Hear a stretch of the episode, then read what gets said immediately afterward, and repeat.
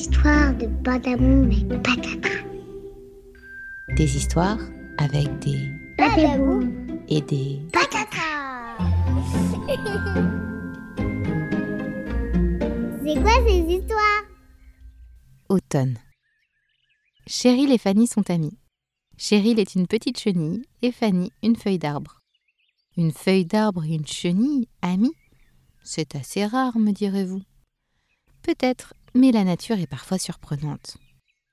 Un jour, profitant du soleil et de l'air doux, Cheryl et Fanny se mirent à papoter. Que c'est chouette d'être en avril, dit la jolie feuille. En avril Mais pas du tout. Nous sommes en octobre, s'étonne Cheryl. En octobre Mais c'est l'automne alors, se désole la feuille d'arbre. Cela veut dire que je vais bientôt tomber. Tomber? Tomber, ça veut dire ne plus se voir, pensa Cheryl. Oh non, la chenille ne veut pas que son ami s'en aille. Il faut vite trouver une solution. Je sais, dit Cheryl à Fanny. Je vais partir comprendre pourquoi les feuilles tombent à terre et arrêter ce mauvais sort. Toi, attends-moi sur ta branche, je reviens vite. Se dandinant jusqu'au sol, la chenille croisa une petite fourmi transportant un grain de riz. Euh, bonjour, pourriez-vous m'aider? Je cherche à comprendre pourquoi les feuilles tombent.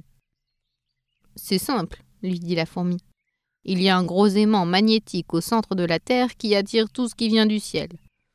Regardez, dit la fourmi en lançant son grain de riz dans l'air. Et badaboum Le grain tomba sur le sol. Vous voyez, conclut la fourmi avec fatalité. L'aimant géant l'a attiré au sol. Un aimant magnétique au centre de la Terre? Incroyable Il faut que j'aille le trouver, songea la jeune chenille. Je saurai le convaincre de laisser les feuilles d'arbre tranquilles. De toutes ces petites pattes, Cheryl entreprit alors un grand voyage, un voyage qui dura des heures et des jours, des matins et des nuits. Elle parcourut des kilomètres à creuser la terre pour finalement se retrouver au cœur de la planète. Pressée de trouver l'aimant, elle le chercha partout, vraiment partout. Mais le centre de la Terre n'est pas si grand que ça. Et rien. Elle ne vit rien. Il n'y avait là qu'une grande cave, vide. Seul un rocher se plantait là contre une paroi de la grotte. Cheryl en profita pour s'y asseoir, fatiguée de son long périple. Bonjour, résonna une voix douce et grave. Au secours s'écria Cheryl. Mais qui parle? C'est moi, le temps. Je suis là, dans cette pierre où tu t'es assise. Cheryl se leva et se tourna vers le rocher. Le temps? Mais pourquoi vous êtes-vous caché dans cette pierre au centre de la terre? Tout le monde me cherche, court après moi et me réclame. Et moi, le temps. J'avais besoin de me poser un peu. Je me suis mis là, dans cette pierre qui ne bouge pas. Ça me repose. Ne perdant pas de vue la raison qui la menait là, Cheryl demanda au temps pourquoi les feuilles tombaient à terre et s'il pouvait l'aider à garder son amie Fanny accrochée à sa branche. Je n'ai jamais vu d'aimant de ma vie, dit le temps. Mais il me semble que pour les feuilles qui tombent à terre, je suis peut-être un peu responsable. Depuis que je suis là sur Terre, le monde ne cesse de changer. Les histoires ont un début, un milieu et une fin.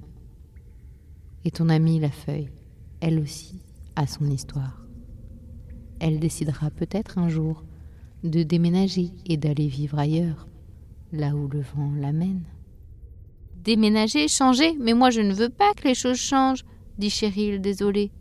Nous sommes amis comme ça et dans mon histoire à moi, on le sera pour la vie. Tu n'aimes pas que les choses changent dit le temps surpris. Mais regarde-toi dans cette pierre que j'habite. Une face du rocher se mit à luire devant les yeux de la petite chenille, qui put alors se regarder. Elle était noire de boue. Toute la terre qu'elle avait traversée lui avait sali le visage, le corps et toutes ses petites pattes. Tu vois, un simple voyage t'a transformé, et on peut dire que ton périple t'a laissé des traces, se mit à dire le temps en riant. Vexée, la chenille s'en alla.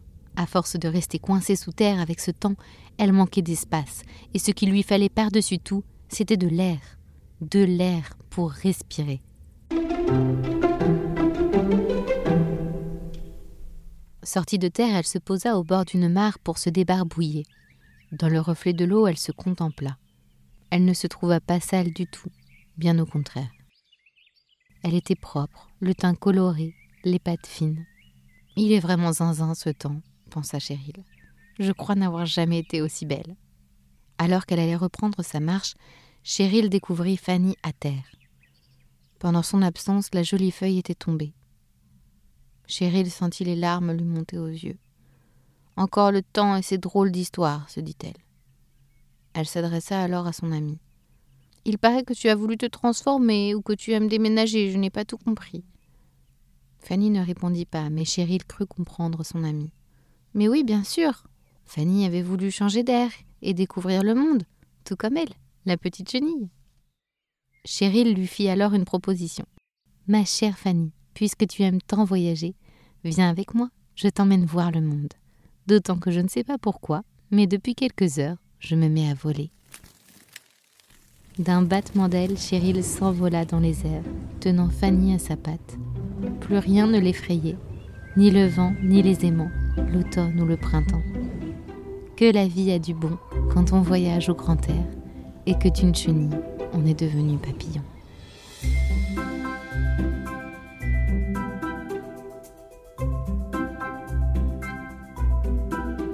Merci d'avoir écouté cette histoire et à bientôt pour de nouveaux badaboum et patatras.